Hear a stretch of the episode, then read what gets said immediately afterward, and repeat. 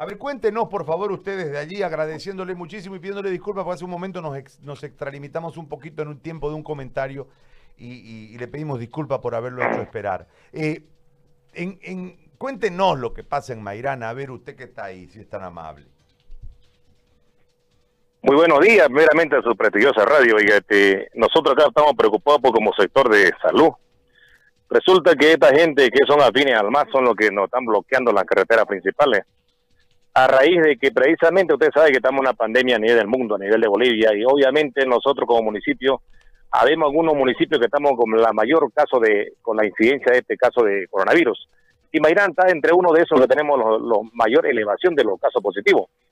De ahí que el gobierno municipal, bueno, a través de un COE municipal que se conformó, se editó un encapsulamiento hace unos 15 días que ya se terminó este, este 10 de, de mayo. De ahí que nosotros seguimos con la con la cuarentena, pero esta gente no logra comprender que esta es una, es una medida necesaria y útil para poder parar la transmisión de este virus. Entonces, te dice cómo son esta gente afines al MAS, han hecho su bloqueo, han destrozado a la policía, eh, han ido a la alcaldía, han destrozado vehículos. Posteriormente, este esta persona en anterior vez, cuando hicieron el bloqueo también en febrero, creo que el 10 o 15 de febrero por ahí fue, destruyeron como 10, 15 motos, vehículos, tumbaron casetas, etcétera, etcétera, y se nos metieron al hospital, pues, ¿no? Se nos vinieron al hospital ahí porque una gente se refugiaba, otra gente, bueno, iba a traer los otros, amedrentar a la gente, y, y ahora nos vienen acusando de que el sector, el sector salud es pues, corresponsable del tema de la pandemia. Ellos tienen, no sé quién les mete en la cabeza esta gran idea de que es un invento de, la gente de, de, de salud, de la misma presidenta y todo lo demás. De ahí que nos tienen a nosotros este, amenazados que, que van a tomar el hospital, que nos van a sacar y todo lo demás. Por eso nos sentimos des- desprotegidos nosotros porque no hay policía, el alcalde es afín al mismo partido, eh, la subgobernación no se manifiesta. Entonces estamos ahí tirados a nuestra, a nuestra suerte. Nosotros lo que hemos hecho es organizarnos en el hospital antes de cerrarlo, obviamente, o replegarnos a otro hospital, porque eso es lo que manda la norma. Eh, hemos reforzado el hospital, bueno, con 10, 15 personas, sobre todo los varones, para poder ver qué es lo que pasa cuando llegue esta gente. Y bueno, hacer pues un enfrentamiento, si se puede, defenderse uno del tema del, del, del otro de salud, ¿no? ¿A usted siguen ahí? Usted- no, doctor, ¿ustedes siguen ahí? ¿Ustedes van a defender el hospital, me está diciendo?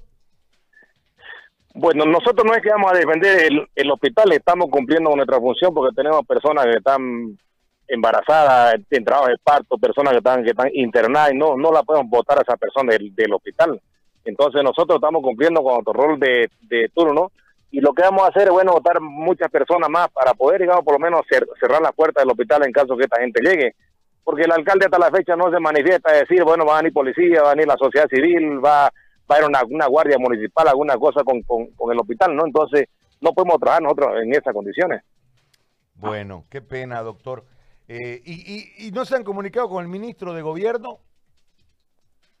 Supuestamente el presidente, el, el vicepresidente del consejo está haciendo todas esas gestiones y a las, de las denuncias al alcalde la- para que venga el ministro, el viceministro, no sé, la autoridad competente.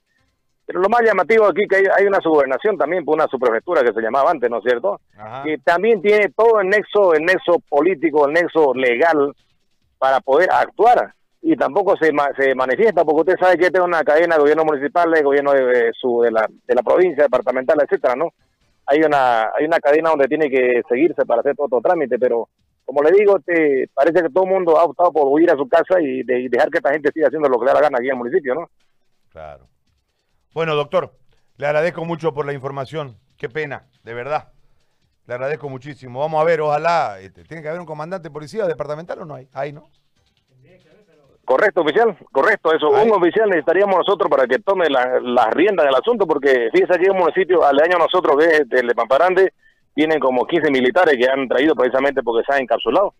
Pero nosotros, le digo, estamos, los policías lo han, lo han, lo han atacado, le han fregado su comandancia, han huido para, para Samaipata ellos, entonces estamos libres. Esperemos que el transcurso de, de, de hoy este, las autoridades ya se manifieste y bueno, y vengan y pongan orden este- en este municipio, bueno.